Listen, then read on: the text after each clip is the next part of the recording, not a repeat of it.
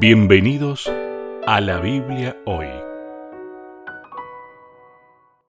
Bienvenidos una vez más, nos encontramos en la Biblia hoy. Está con nosotros el pastor Sebastián Martínez. ¿Qué tal Sebastián? ¿Cómo estás? Hola Lucho, ¿qué tal? Un placer muy grande saludarte. Me encuentro realmente muy, pero muy bien disfrutando de, esta despedida de invierno aquí en la Patagonia, Argentina. Eh, a ver, despedida de invierno. Yo estaba escuchando algunas noticias y por allá, por el sur, por la Patagonia, las nevadas este, fueron bastante intensas. No sé por ahí por Neuquén.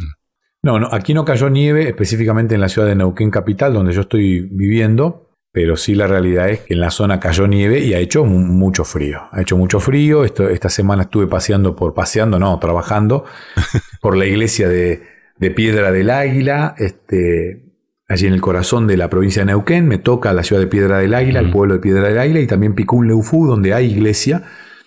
Y estuvimos visitando a los hermanos de Picún Leufú. Un saludo también entonces. Sí, claramente. Vamos a intentar instalar una radio Nuevo Tiempo allí en Picún Leufú para poder causar impacto. Ah, qué lindo. Este, qué bueno. Si no alcanzamos a poner la radio completa, pedimos oración a todas las personas de, Sudamérica por estos proyectos.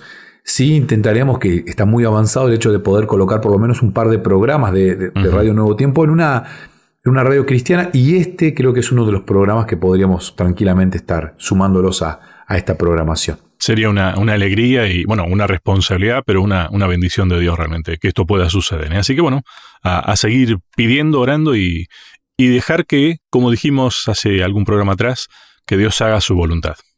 Exactamente, exactamente. Déjame mandar saludos, Lucho, a un par de, de amigos que nos escriben, los tengo por acá, me escribieron la semana pasada, lo estoy tratando de buscar. Este, amigos que nos escriben desde desde lejos. Marisol es una de ellas. Marisol nos escribe desde la ciudad de Carué. Fiel oyente del programa, le mandamos un saludo grande. Le quiero mandar un saludo grande, grande, grande también a Milton Barrera, fiel oyente del programa en Chile. Este, el sábado pasado me invitó a compartir una clase de maestros con miembros allí de la iglesia en Chile. Este, la invitación es producto de este programa. También este, me, me mandaba un saludo, este, a ver, déjame que te voy a decir el nombre, María Doris, María Doris me dice que ella es de Colombia, al sur, en el municipio de Popayán. Lo seguimos por Radio Nuevo Tiempo y este, le mandamos un saludo grande, grande. Me, me, escribía la semana pasada cuando se emitía el programa. Así que le mandamos un saludo grande, grande a ella. Y también le quiero mandar un saludo grande a Maximiliano de Uruguay. A Maxi que hace rato nos escribimos con Maxi, lo tengo un poco abandonado a Maxi, este, prometo este, dedicarle más tiempo a él y le mando un saludo grande, grande para él, para su familia, para su hijita. Maxi allí en Montevideo, si no me equivoco, nos escucha, como otros amigos que nos escuchan a lo largo de Sudamérica. Tal vez voy a salir un poco en tu defensa, Sebastián, para explicar a veces esto que parecería tal vez un abandono, ¿no? Pero en realidad eh, doy fe, Sebastián, de que esto, por ejemplo, de estar compartiendo este programa, más allá de que es verdaderamente un gusto hacerlo, para vos es un extra que obviamente puede aportar a tu trabajo y todo, pero es un extra que también lleva tiempo, por supuesto, y tal vez es el nexo con gente de diferentes partes del mundo, que claro, se hace un poco más difícil de atender a los demás. Tratamos de acompañarlo con este programa, ¿no? Con este encuentro. Sí, sí, es, lo, hacemos con mucho placer, nos consume tiempo, ¿verdad? No está dentro de mis responsabilidades. Mi responsabilidad es ser pastor de, iglesias, de seis lugares de cultos aquí en la provincia de Neuquén. Me ocupo bastante, ¿no? es bastante, tengo muchos miembros que visitar, familias que atender. Y bueno, en el tiempito libre, en el tiempito de descanso, ¿eh? porque le cuento a la gente que en, mi tiempo de descanso este, hacemos esto con Lucho, lo hago con mucho cariño, este, sabiendo, bueno, me, encanta ¿no? el tema de la comunicación, estoy formado como, como, comunicador, como periodista y me, me, encanta la radio, la amo con todo el corazón. E intentamos predicar, que es mi gran pasión, a través de este medio y nos hacemos el tiempo. Si no me alcanza el tiempo muchas veces para responderle a todos y para dedicarle tiempo, como en el caso de Maxi, con el que queríamos empezar a estudiar definitivamente la Biblia, este, sí hice un contacto con alguien de, Uruguay para que lo pueda visitar a Maxi. bueno, bueno. Este, y eso intentamos hacerlo. Pero bueno, insisto, le mandamos un saludo grande a la gran audiencia, a la gran familia que tenemos en toda Sudamérica. Yo estoy convencido de que este tipo de, actividades son un, un ministerio extra realmente, ¿no? que tranquilamente podrían funcionar como otro ministerio más. Sí, sí, sí, tranquilamente. Sebastián, eh, la semana pasada terminamos que yo te dije, ah, nuestra mente seguramente va para un lado, pero eh, habíamos dejado una tarea eh, que pensemos qué nos estará queriendo decir Dios con este título, los ritmos del descanso. Me acuerdo que te dije al final del programa, uh, claro, pero nosotros vamos a ir por el lado de los ritmos circadianos. Si vos me pedís que yo te defina los ritmos circadianos, tienen que ver con el cambio día-noche, con los cambios que se producen en el comportamiento, en el físico, en lo mental, y supongo que al ser una unidad integrada, en lo espiritual también, por más que las definiciones científicas no digan nada de eso, ¿no? Y que tienen que ver con todo ese proceso que sucede en 24 horas. Pero especialmente pensando ¿no? en este contexto, el cambio luz, oscuridad, día, noche. Claro, y eso genera variantes, indudablemente. Uno a la, a la noche está de una determinada manera y a la mañana, si es que descansó bien, por supuesto, primer detalle, estás distinto. Y Dios fue el que organizó eh, nuestra vida de esa manera. Sí.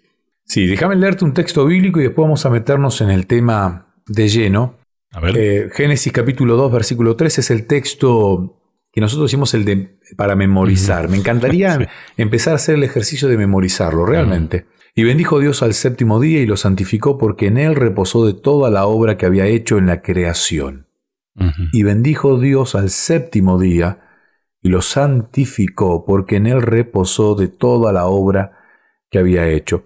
Dios descansa sin estar cansado. E-, ese es un problema. O sea, para nosotros descansar nos hace pensar en estar cansado. Entonces uno dice, pero Dios estaba cansado. Vamos a, intentar, no sé si lo vamos a lograr, pero vamos a intentar definir la palabra descanso. vamos a, intentar, porque hay una necesidad de descanso. Yo acá estoy leyendo un par de, de material este, profesional, en este caso una, investigación hecha por un colegio de enfermería, el descanso y el sueño son esenciales para la salud y básicos para la calidad de vida. Esto lo dice alguien que no es religioso, algo fuera del ámbito de la iglesia, estoy hablando de un profesional de la salud. Sin sueño y sin descanso, la capacidad de concentración y enjuiciamiento y de participar en las actividades cotidianas disminuye. O sea, si vos no descansás, no servís en la vida. O sea, no servís en el sentido de que... No funcionás. No funcionás, claramente. O sea, el descanso es el combustible del automóvil, es bueno, la energía de los aparatos eléctricos, es la batería del celular. Eh, disminuye tu capacidad de actividades cotidianas, dice el material, al tiempo que aumenta la irritabilidad. Y este no es un detalle menor. Cuando vos no descansas, te irritas.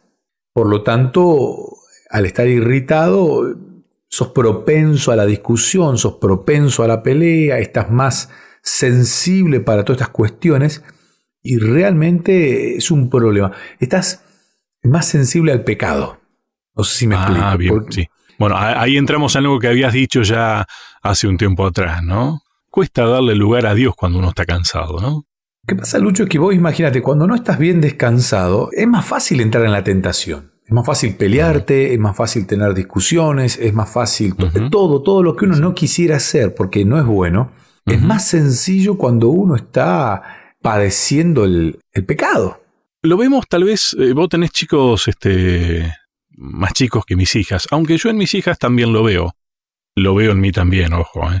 Pero digo, es más fácil verlo en los chicos porque los chicos no tienen ese filtro que nosotros a veces le ponemos. No, no es que yo estoy cansado, estoy molesto, decimos nosotros tal vez, ¿no? Porque esto me molestó. Pero que tal vez eso, si no hubiera estado cansado, no me molestaba. Pero los chicos, viste que son transparentes en ese sentido. Sí, sí.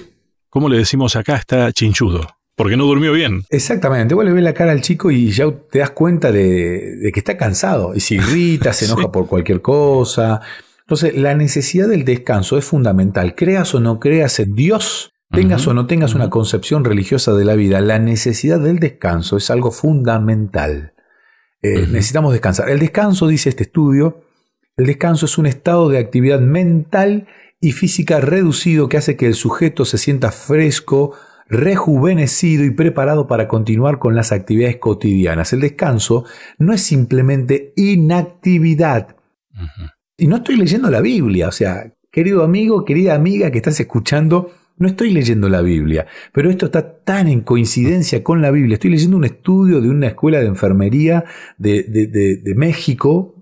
Me gustó de los que he leído, me gustó este, me pareció muy sencillo. Y dice cuestiones que están en la Biblia, están en el Génesis, tal vez en los próximos bloques lo vamos a explicar con mayor claridad.